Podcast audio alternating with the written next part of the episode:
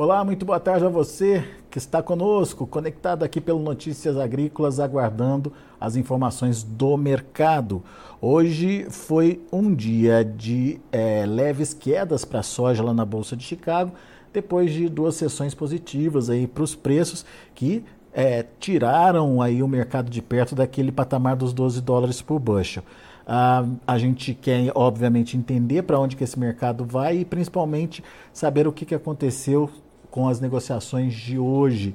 E quem nos ajuda nessa análise é o meu amigo Vlamir Brandalize, lá da Brandalize Consult. Está aqui já o Vlamir com a gente. Hoje, fora do ambiente tradicional dele, Vlamir está em Goiá Goiás, né, Vlamir? Seja bem-vindo, meu amigo. Boa tarde, Alex. Boa tarde a todos. Estamos aqui em Goiás. Estamos no meio das áreas agrícolas e está chovendo. Lavouras tão bonitas agora aqui nessa região, Alex. É, né? Essa chuva veio ajudar aí, principalmente essa região de Cerrado e essa soja que foi plantada um pouquinho mais tarde, né, Vlamir? exatamente, a soja plantada aí, aí no final de outubro, novembro, em diante, né? Essa soja está muito bonita. Agora recebeu chuva, sofreu no começo, mas. E hoje chegamos aí com chuva, choveu bem, tá bonito, tá, tá melhorando a coisa, a soja está recuperando um pouco o fôlego nela. Boa. Vlamir hoje tem apresentação lá no Sindicato Rural, né, Vlamir? É, o Sindicato Rural será amanhã à noite. Hoje é aqui num evento aqui no, em Silvânia, né? Que é um outro evento. Já amanhã, amanhã é lá no Sindicato Rural, sim. Ah. Lá do, de Orizona. É muito, é outra cidade já. Né? Muito bem. Vlamir rodando o Brasil aí. É, hoje é aqui, só para dar um exemplo, aqui é por convites e os convites foram esgotados todos, não tem mais. Mas amanhã a Bahia Arizona tem condição. O pessoal que está na região ali pode participar sem problema. Legal, muito bom. Vladimir, vamos aproveitar para entender o que está acontecendo com o mercado. A gente viu a soja apanhando bastante, chegou ali pertinho dos 12 dólares por bushel, é, ganhou sustentação ali naquele nível e teve um fôlego aí nas últimas duas sessões, né? Hoje trabalhou praticamente estável, pequenas quedas de um a dois pontos nos principais vencimentos aí, Vladimir. Como é que a gente pode entender esse mercado, o que está acontecendo e principalmente qual a tendência? Olha, Alex, nós estamos aí em plena colheita efetiva, né? começando a ganhar ritmo do Brasil. Né? Então o mercado segue na dúvida sobre a safra. Mas o que vinha atuando, Alex, nas últimas semanas, isso desde a virada do ano até o fim da semana passada, e que trouxe uma, uma pressão bastante forte aí na linha baixista, nós chegamos aí muito perto de perder os 12 dólares aí no spot março. Nós tínhamos já perdido 12 dólares no, na posição novembro, as posições futuras, né, ali do, do, do, final do ano e de 2025. O mercado vinha negativo. Vinha negativo por quê? Primeiro que o mercado internacional continua vendo a safra brasileira perto de 150 milhões de toneladas e não 130, 120, números que foram comentados no passado aí que Provavelmente não é a realidade, mas também não vê uma safra de 160, né, que tem ainda tem alguns muito otimistas falando nisso e a própria Conab 155 300, 157 aí da, do próprio USDA, esses números ainda estão acima da realidade que é os campos brasileiros. Mas o que pesava, Alex, não era nós. O que pesava e vinha forçando para baixo era a situação da Argentina. Cada semana que passava, os relatórios da Argentina mostrando que 97%, 98% das lavouras estavam entre boas e excelentes. E isso veio até a semana passada. Então vinha pressionando para baixo. Aí, e o mercado vinha recuando. E, e perdeu, né? Chegou a perder os 12 dólares nas posições mais longas. Nessa semana surgiram notícias novas de clima na Argentina. E daí acabou dando uma mudada da situação, porque o mercado de soja já tinha caído muito, ele precisava de uma correção técnica, mas ele, para essa correção técnica, estava esperando vir algum fundamento, né? E nós tivemos aí dois fundamentos que começou a agir desde o começo da semana. Que um fundamento é da Argentina, né? Tem previsão de clima para 10 a 15 dias com tempo seco e quente, e nesse momento de lavouras em crescimento vegetativo, maior parte em florescimento e início de formação de vagem, se se cortar a chuva e aumentar a temperatura, vai causar problema por lá, né? E a Argentina já vem de dois anos seguidos de problemas né? e poderia estar enfrentando o terceiro se confirmar essa situação de clima. E o outro peso importante, Alex, é que o produtor brasileiro deu uma freada nas vendas de soja nova, ou seja, novos negócios de soja. Ele está colhendo a soja que está tá ficando ao ponto de colheita, a soja pronta, entregando contratos e não estava vendendo quase nada de posições novas. Isso trouxe esse fundamento de fator positivo, né, nesses dois casos aí que o mercado acabou revertendo, né? Então nós tivemos uma alta na segunda, na terça, e o mercado hoje também começou com leve alta, depois foi para leve baixa e agora vai fechando muito perto da estabilidade, mas com ganhos frente às últimas duas semanas, né? Então o mercado melhorou um pouco, mas ainda ele não está sustentado em fundamentos importantes, né, Alex? Porque graficamente e também na linha técnica ele continua com leve viés de baixa, né? A não ser que se confirme mesmo o período seco na Argentina, com problemas por lá, aí pode ser que o mercado comece a olhar um pouco melhor no lado positivo e sair dessa faixa dos 12, e já teve momentos que ele está trabalhando acima do 12,5 aí na posição de julho, e do 12,5 se transformar, que hoje é uma resistência, se transformar um suporte, um suporte e talvez pensar um pouco acima, mas isso ainda vai depender da confirmação do clima na Argentina, porque por aqui o produtor também começou a olhar, né? Se o mercado melhorou em reais, aí com apoio de Chicago e, e principalmente de dólar em alta, alguns começaram a voltar a vender, né? Então daí já começa a ter aquela pressãozinha de venda, porque o mercado de Porto chegou a 120, 119, chegou a andar até 118 a indicação do comprador, Alex. E nessa semana nós tivemos níveis. Aí ontem o mercado trabalhava de 125 os curtos até 132, a base Paranaguá. Então o mercado tinha melhorado na faixa de R$ reais em relação aos piores momentos. Isso para alguns produtores acabou despertando e houve alguns negócios, não muitos, mas isso também acaba trazendo aí aquela dúvida para o mercado investidor lá fora, né? O mercado está naquela queda de braço.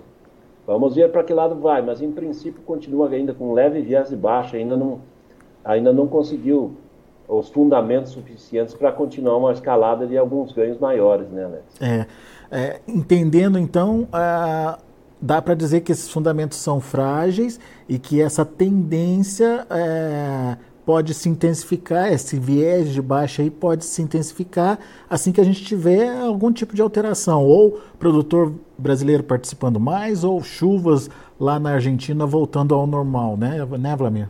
Exatamente, tem esses dois balizadores aí, que são dois fundamentos, né, que vão, que vão direcionar né, o mercado, né, se o clima pegar no final de semana, por exemplo, aí, começo de semana que vem, e voltar a chover, as lavouras da Argentina vão continuar muito boas. Então, esse fator aí perde forças. Aí é o mercado lá começa a liquidar, o investidor que ele vinha numa fase muito vendida, né? O mercado estava uhum. muito vendido, precisava de uma correção do lado positivo, né? Que re, re, é, recomprar posições, ele pode voltar a operar mais, pressionando o lado vendido para para mercado direção de, da baixa, né, Alex? Por enquanto, o pessoal ainda está tentando corrigir posições e e um pouquinho de alta aí que nós tivemos nos últimos dias. Então nós tivemos ganhos aí de 20 e 30 pontos aí em questão de dois pregões, né? Então é.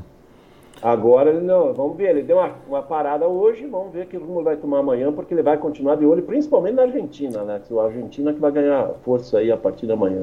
Safra americana ainda não está influenciando, né, Vlamir? É só mais para frente. A safra americana, Alex, o problema da safra americana é que continua aquele inverno duríssimo dos americanos o que eles estão acreditando que talvez acabe atrasando até um pouco o plantio da safra. É, no momento, em função do milho estar tá muito barato, ainda tem um, um viés do produtor talvez plantar um pouco mais de soja, isso não é favorável para o mercado, seria um fator negativo. E também tem o relatório do Outlook Forum ali no, se eu não estou enganado, lá para o dia 16 de fevereiro, alguma coisa assim, 16, 17, que tem a reunião anual do, do USDA, que tem o que é chamado Outlook Forum, onde que saem os primeiros números de estimativa de plantio, né, Alex? Esse também vai ser um balizador aí a partir de fevereiro, né? Vamos ver o que, que o USDA está vendo, que os produtores estão comunicando o USDA, para que rumo vai tomar. Se chegar a aumentar a área de soja, aí também Mais uma pressão de baixa, né? Veja que ano complicado, né, Alex? Além de que nós tivemos problema de clima, a gente tem esse mercado que é. continua com viés de baixa. E do outro lado, o porquê disso? Do outro lado, nós temos uma China numa posição de conforto, comprando uh, da mão para a boca. Ela importou muita soja no né, ano passado, mais de 103 milhões de toneladas, pelo dado do governo chinês. Então, eles não têm necessidade de, de grandes compras curtas, né? Eles podem ir comprando aos poucos eles estão com um bom volume de estoque na mão também, então do lado comprador estão tranquilos e do lado vendedor nós estamos aqui com o produtor mais apavorado, né? esperando condições melhores de clima e ao mesmo tempo esperando que tenha cotação melhor aí para girar com margem de lucro. Né? Agora, você lembrou aí que no caso do Brasil a gente teve aí uma melhora dos preços. É, é, esse, esse preço ele é significativo? Foi significativo, Vladimir? Sim, sim. Essa variação que nós tivemos, Alex, vamos pegar aqui o começo da semana passada, que nós estávamos dentro dos menores níveis aí da, dos últimos três anos, vamos, vamos dizer assim. Mais de três anos de baixa, né? Perante ao nível de ontem, né? Hoje o mercado está um pouco mais baixo que ontem. Mas ontem, por exemplo, no começo da semana passada, nós chegamos a ter 118, 119 no Porto Paranaguá para sorte de março, março e abril. E ontem o mercado pagava 125 reais, isso dava 7 reais a mais. E a soja de julho, no, no começo da semana passada, ela estava sendo indicada aí na faixa de 124 reais, no máximo 125. E ontem ela chegou a dar a condição de 132, então isso dava 7 a 8 reais a mais. Então, é uma evolução importante, né? Ontem, por isso que ontem alguns aproveitaram para vender, porque tem parte dos produtores que acreditam que o mercado não tem fôlego para grandes corridas e quando chegar o pico da colheita nós vamos ter mais pressão de baixa. Então, alguns aproveitaram esse momento aí, que a gente até brinca, poderia ser um pequeno pônei passando, né, um cavalinho encilhado, mas mais um pônei, né, porque a cotação não é aquela que hum. nós tínhamos nos anos anteriores, de é. cavalinho encilhado, naqueles momentos de alta, porque os níveis eram muito maiores que hoje. Mas vamos dizer assim, até ontem o mercado passou um, um pôneizinho encilhado, com a condição melhor que estava nas semanas anteriores e que pode também ser melhor que as semanas que virão pela frente quando nós tivermos o pico da colheita. Né? Esse, esse valor que você citou aí, de 125 até 132, é, foi o melhor valor do ano, Vlamir? Melhor valor do ano, tirando como base o Porto Paranaguá, né? É. Ou seja. Esse ano de 2024, né? Desse uh -huh, mês de janeiro. Uh -huh. Foi uma oportunidade aí para o produtor. Sim, sim, foi uma oportunidade, por isso que alguns acabaram aproveitando e fazendo fechamentos, né, Alex? Que daí, proporcionalmente, no interior também os números estavam melhores. Né? Ô, ô, Vlamir, a tendência você já falou, o viés você já falou que é de, de baixa aí para o mercado. É, de uma forma geral, esse, é, o que, que você espera? Que essa tendência se intensifique ou que venha alguma coisa que possa mudar esse, esse viés aí? Olha, Alex, eu não acredito que seja um, um viés de baixa muito profundo, muito forte, né? Porque a gente já sentiu que nas últimas duas semanas aí os produtores deram uma desacelerada nas vendas. Isso é importante, né? Se o produtor fizer esses movimentos de não forçar muito venda ele acaba ajudando de duas maneiras, né? O mercado internacional vê que não tem oferta para físico e ao mesmo tempo a gente não causa uma pressão negativa, como acontece em anos normais do prêmio despencar muito, né? O prêmio já está abaixo, né, de 65 a 90 negativos, mas o ano passado nós chegamos no pico da baixa, ele estava 230 negativos. Então talvez isso acabe segurando um pouco o prêmio. Nós temos com o fator positivo também o prêmio, para não pressionar o prêmio, a questão da dificuldade da soja e milho americanos passarem pelo canal do Panamá em função da, da, da, do nível baixo de água ali para das eclusas, né? Que daí demora, está demorando muito tempo e o frete americano está bem mais caro que o brasileiro, porque ele tem que sair do Golfo do México e rodar até o, o final da África, aqui na, no sul da África, para virar e ir para a Ásia, e automaticamente isso acaba deixando a nossa soja mais vantajosa. Isso acaba ajudando nos prêmios também, Alex. Então temos esse fator. E o fator agora decisivo é confirmar ou não a questão do clima argentino. Se eles tiverem clima normal, nós vamos ter mercado mais pressionado para baixo, mas alguns momentos poderemos ter momentos de, de, de, de, ganhos do produtor, porque nós estamos ainda com o câmbio muito instável, né? Moeda brasileira aí, que nós viramos o ano aí abaixo de, um pouco acima de 4,80, né? Agora nós chegamos muito perto de R$ reais e hoje ele está um pouco abaixo, já mais próximo dos 4,90, mas ele ainda, o, o, câmbio ainda vai ter muito, muita notícia aí para acontecer durante as próximas semanas e meses porque a situação econômica do nosso governo não é boa e, e aparentemente o câmbio vai flutuar muito em cima disso, né? E o mercado internacional esse ano também vai andar um pouco mais nervoso, né, Alex? Porque é um ano eleitoral nos Estados Unidos, o mercado financeiro ele fica de olho, o Trump já ganhou as duas primárias importantes, o mercado já dá como quase certa a candidatura dele e a, e a, e a candidatura dele superior à do Biden, então mercado vai ser de mercado de flutuação, né, Alex? E isso acaba nos trazendo aí movimentos no dólar. E aí o produtor tem que esperar. Quando o dólar bater perto dos 5 ou algum momento acima, aproveita. Quando o dólar cai abaixo de 4,90, ele espera, né? Ele vai ter que fazer esse movimento também esse ano, em que o dólar vai influenciar bastante a cotação da soja também. É. O dólar aí como um fundamento importante de ser acompanhado, então, Vlamir. Exatamente, porque nos últimos dias e semanas, se a gente olhar, um fator que ajuda a formação da soja é o prêmio. O prêmio tem flutuado, mas não muito. O que a gente vê movimento maior, por enquanto, é no lado do câmbio mesmo, né, Alex? Boa. Muito bom.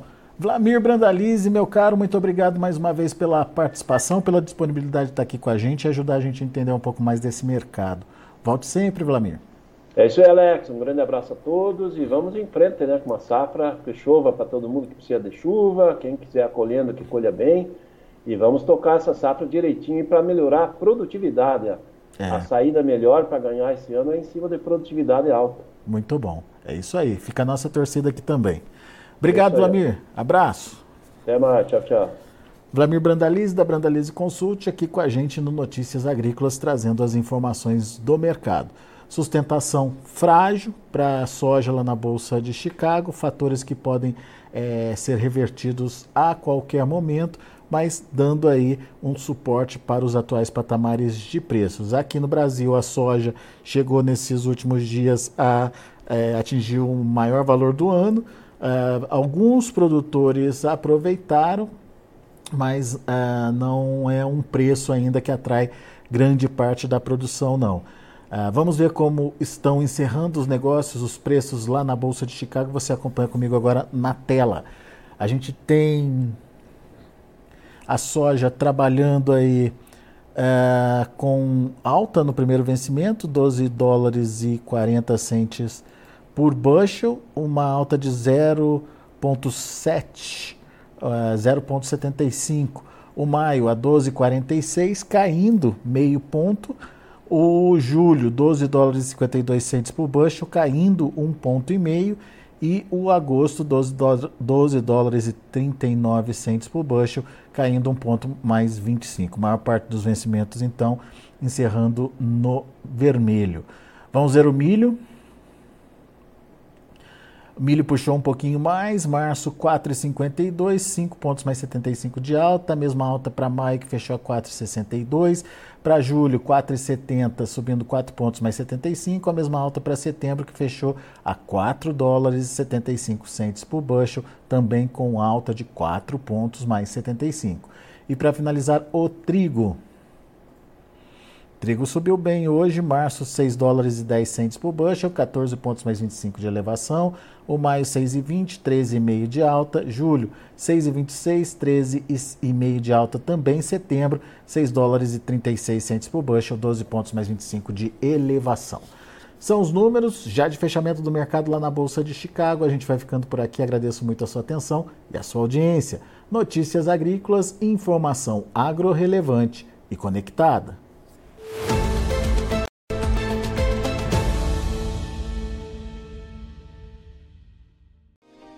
Se inscreva em nossas mídias sociais. No Facebook, Notícias Agrícolas. No Instagram, arroba Notícias Agrícolas. E em nosso Twitter, arroba Norteagri. E para não perder nenhum vídeo, não se esqueça de nos acompanhar no YouTube e na Twitch Notícias Agrícolas Oficial.